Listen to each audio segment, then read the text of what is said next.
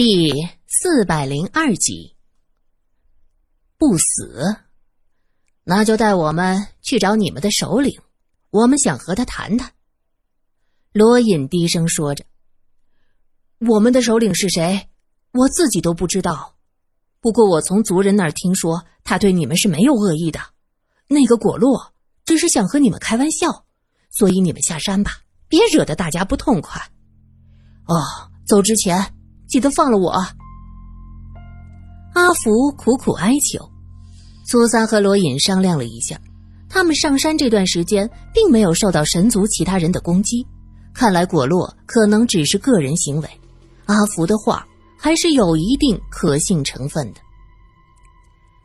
既然这样，我就看看神族到底是什么样的，和罗桑佛爷手中的天珠有着怎样的关系。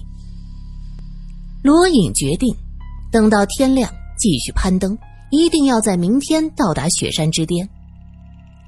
大家吃完了，收拾停当，都躲在积雪堆积的小屋子里。罗隐和苏三靠在一起，身上裹着皮袄。苏三担心小翠和嘎巴拉冻坏了，将背包搂在怀中。背包里，嘎巴拉现在是又兴奋又不好意思，死去了这么多年。现在竟然被一个妙龄的小姐搂在怀中，这温香软玉的，这这这这可如何是好啊？嘎巴拉在苏三的怀中热乎乎的，几乎要沉溺在美梦中了。雪房子里，黑子和阿康靠在一起，旺堆守着门，身边是被捆着双手的阿福。夜晚，雪山上起了大风，呼呼的吹呀，吹得天地间雪沫子横飞。旺堆守在门前，被风刮到，雪粒子打在脸上生疼。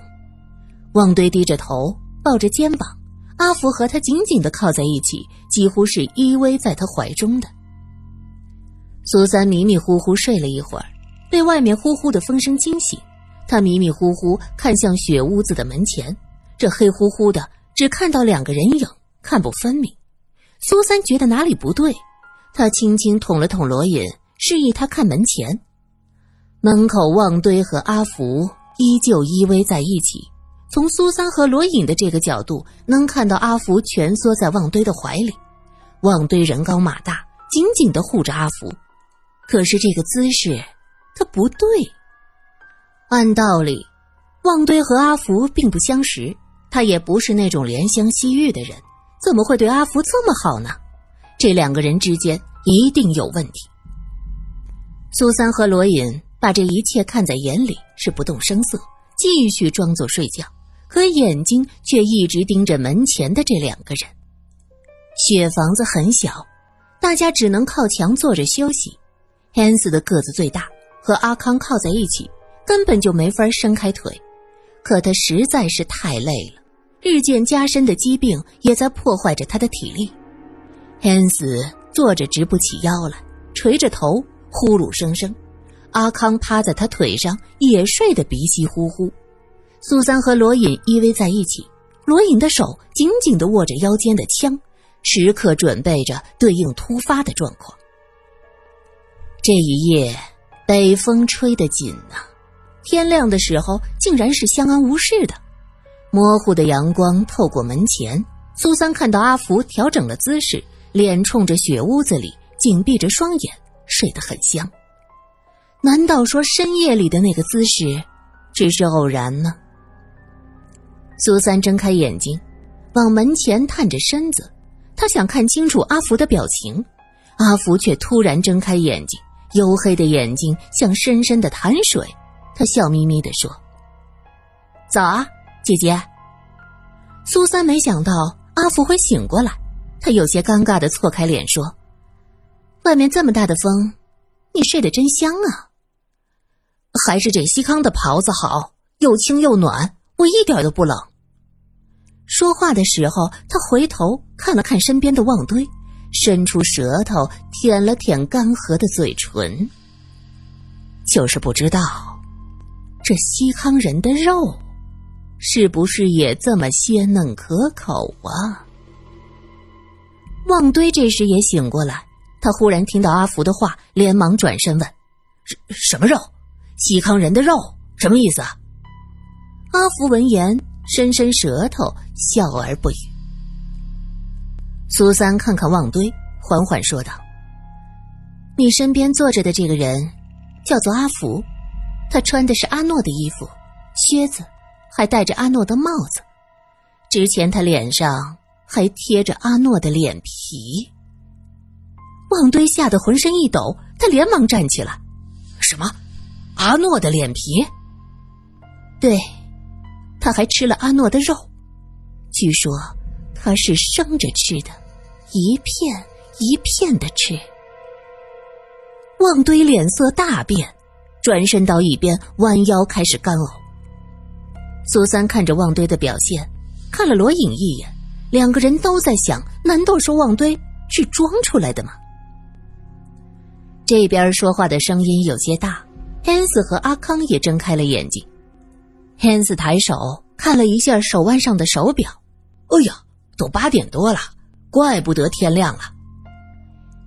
罗隐先坐起来，他走到门外，看到旺堆扶着一棵树，干呕的是脸红脖子粗。罗隐伸手拍了拍旺堆，他浑身一颤，肩膀明显的僵硬。你怎么了？罗隐问。旺堆捂着嘴，连连摇头。他的脸涨得通红，干呕的太厉害，眼睛里全是红色的血丝，眼角湿润，被风一吹，眼睛周围就红了起来。他的皮肤黑，罗隐凑近了才能看到的。这副难受的样子，不像是装的。阿诺，阿诺真的被那家伙吃掉了。旺堆捂着嘴巴，好一会儿才能开口说话。他确实是这么说的。罗隐回头看了阿福一眼，他正坐在门边，双手还是被捆着，抬眼往这边看过来。阿福发现罗隐和旺堆都在看他，对他们笑了笑，很天真，吓得旺堆又是一哆嗦。这个阿福做了很多可怕的事儿，你要小心他，千万不要被他的长相和言语给迷惑。罗隐提醒。旺堆连连点头，哦，呃，我我我知道了，以后我躲着他。雪山环境艰苦，刷牙漱口这些基本是能免则免。苏三还是有些不放心，从一棵树上团了一把雪塞到嘴里，雪入口即化，冰得苏三一个机灵，一股凉气是直冲脑门，太阳穴都跟着一抽一抽的痛，紧接着眼泪就掉下来。苏三只是想用雪水漱口，可哪里想这雪竟是这么的冰冷，一瞬间冻得眼泪往下直掉。他双手按着太阳穴，眼泪汪汪，看着十分的可怜。罗隐一转头就看见苏三这样，他吓了一跳，连忙跑过来问：“你怎么了？怎么哭了？”苏三用力的擦着眼睛：“我真是太高估自己的适应性了，这雪……”啊，这雪太凉了。罗隐这才明白，原来他是啃了一大口雪，不禁哑然失笑。自己在英国读书的时候，还曾在假期去瑞士滑过雪。苏三却是第一次看到这样的冰天雪地，对雪和寒冷是没有概念的。苏三不服气，又抓起一团雪在脸上擦了一下。罗隐连忙握着他的手，哎。手这么凉，你又要干什么？我让自己适应，这样精神多了。现在我一点都不困，精神百倍。苏三笑眯眯的。罗隐抓着他的手，扳着他的手心，把他手里的雪团扔到一边，然后双手紧紧的攥着苏三冰凉的小手，帮他暖手。苏三笑，哪儿就这么娇气？现在适应多了，没想到原来冷到极点。是会冲脑门啊！那当然，就像吃芥末。哎，头疼不疼？罗隐心疼的伸手去摸他的额头，苏三闪躲了一下，不好意思的笑了。姐姐，你好幸福啊！阿福的声音传过来。能理解正要吃到美味上，突然落上一只苍蝇的感觉吗？苏三听着阿福阴阳怪气。脸色一暗，装作没听见。他抬头看向雪山，按照阿康的说法，他们只走了一半，还有另一半的路要走，而且越往上，空气越稀薄，地理环境也越恶劣。罗隐见他目光盈盈，秋水一般，想到昨天他突然间的血盲症，一阵后怕，赶紧掏出一块纱布绑在他眼睛上，这会儿可得仔细，当心眼睛。苏三昨天下午有很长的一段时间看不见东西。早上起来又一时忘了血盲症的事儿，这会才觉得眼睛生疼。汉斯和阿康起来也用血擦过脸，神清气爽。大家随便吃了一些凉饼子，吃几口血就当喝水了。罗隐担心苏三受凉，提议不如煮些热水来。阿康则说趁着今儿早上天气不错，干脆啊多走一段，晚上再烧水。苏三急忙说：“嗯，我赞成。”没关系，这雪呀，多含一会儿就热了。阿福见大家吃东西，就坐在地上扭来扭去。我要撒尿，阿福喊着。不错，从昨天把他绑起来，一直到现在，他都没上过厕所。汉斯现在是看着阿福就想到林小姐，一想到林小姐就生气。阿福依然喊着：“我要撒尿，我快尿裤子了。”这冰天雪地的，如果真的尿裤子，只会是给大家添乱。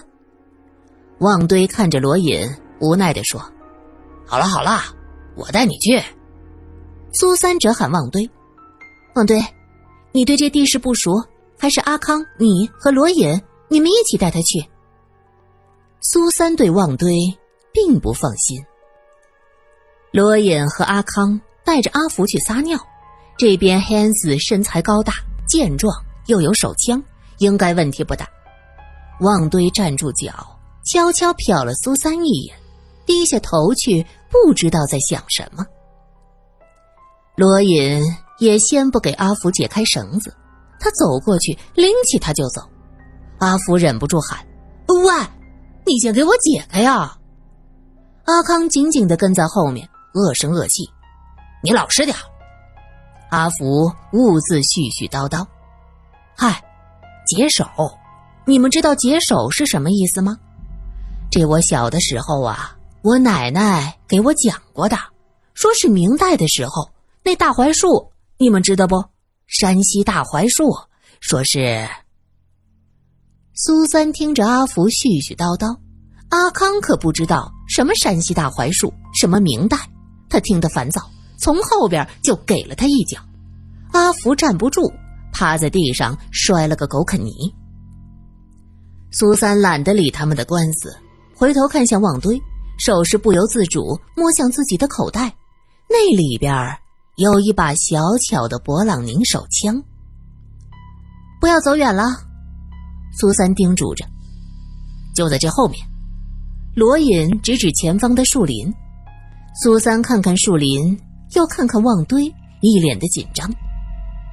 汉斯并没有觉得旺堆有什么不同，他悠然的哼着一首巴伐利亚的民歌。今天我的心肝儿要来我这儿，丽斯非常期待。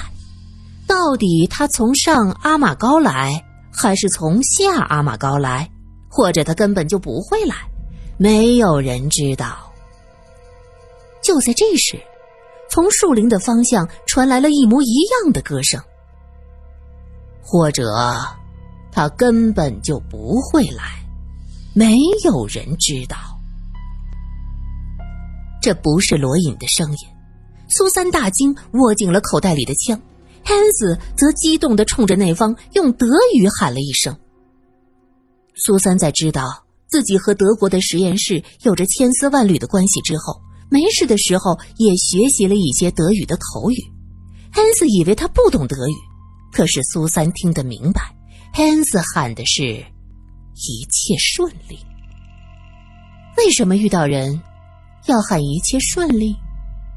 苏三紧张的盯着树林的那头，阿康先露出头，挥着双手说：“我们遇到个洋鬼子。”说话间，那洋鬼子已经走了出来。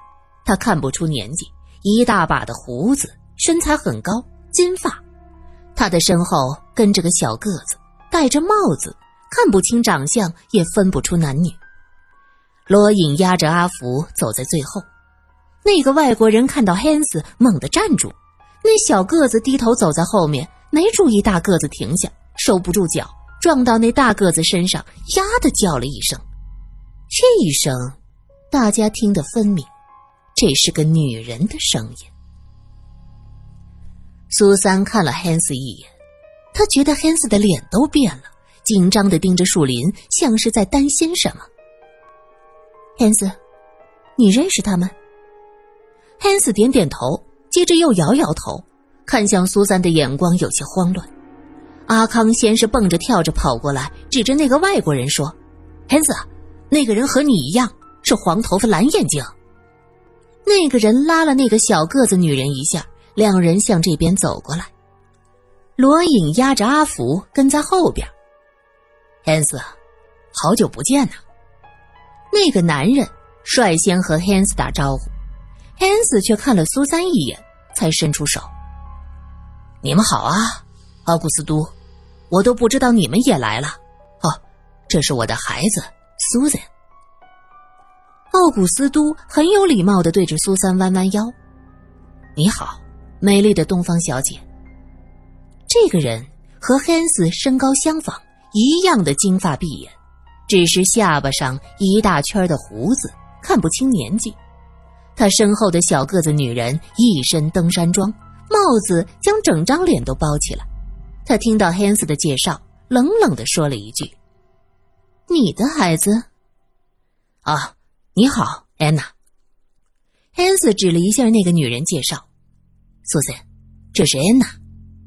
苏三点点头，表示知道了。你们是怎么遇上的？待到罗隐压着阿福走过来，苏三问道：“啊，我刚蹲下就听到有人说话，然后就看见他们了。”阿福连忙解释：“我发誓，我不认识他们，跟我没关系。那个 Hans 是吧？